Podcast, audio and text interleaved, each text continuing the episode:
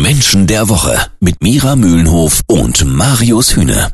Ja, bei niemandem in Deutschland läuft wohl momentan selbstverschuldet so viel schief wie bei Clemens Tönnies. Klar, im Mittelpunkt steht aktuell vor allem der Hygieneskandal in seinen Tönnies Schlachtbetrieben in Gütersloh, der für den massiven Corona-Ausbruch gesorgt hat. Aber auch mit seinem Fußballverein Schalke 04 geht's massiv bergab seit Monaten und ein Rassismusskandal, das haben viele schon wieder vergessen, hatte er ja auch vor einigen Monaten.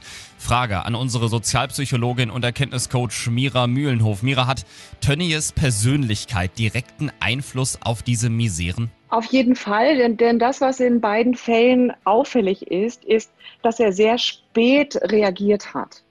Und damit meine ich nicht nur, dass er sich sehr spät an die Öffentlichkeit gewendet hat, sondern generell, dass er spät reagiert hat.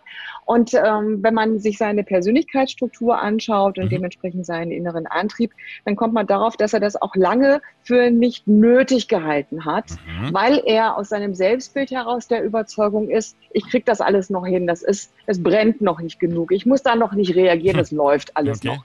Und Menschen mit dieser Persönlichkeitsstruktur reagieren erst dann, wenn sie merken, jetzt ist es wirklich so aus dem Ruder gelaufen, jetzt muss ich was machen. Ja, warum es absolut keinen Erfolg garantiert, wenn man selber zu sehr von sich überzeugt ist, wie Clemens Tönnies, das klären wir gleich hier beim Menschen der Woche.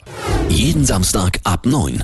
Menschen der Woche. Clemens Tönnies, eine Person, die denkt, über allem zu schweben, unangreifbar zu sein und fehlerlos. Und ausgerechnet bei ihm läuft momentan wirklich alles schief. Mit ernsten Folgen. Über 1000 Arbeiter in seinen Schlachtbetrieben haben sich mit Corona infiziert. Sozialpsychologin Mira Mühlenhof.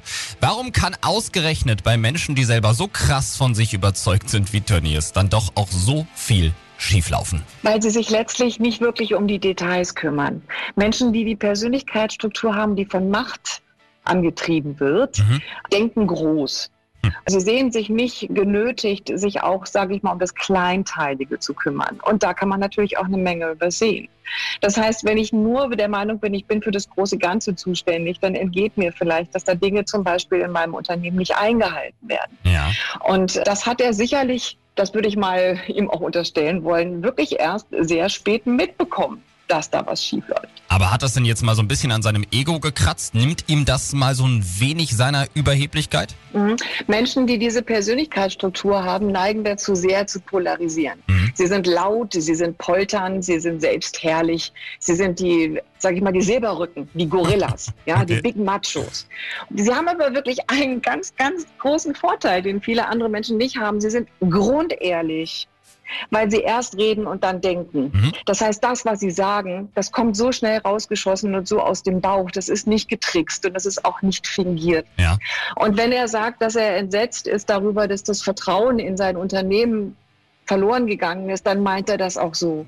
Glaubst du, es könnte sein, dass er Konsequenzen aus seinem generellen Scheitern zieht, vielleicht auch bei Schalke 04? Davon gehe ich nicht aus, weil Menschen, die diese Struktur haben, die kämpfen bis aufs Letzte und bevor sie selber abtreten, muss eine Menge passieren. Es müsste etwas noch Größeres geschehen, damit derjenige, der sich verantwortlich fühlt, auch wirklich die Bildfläche verlässt.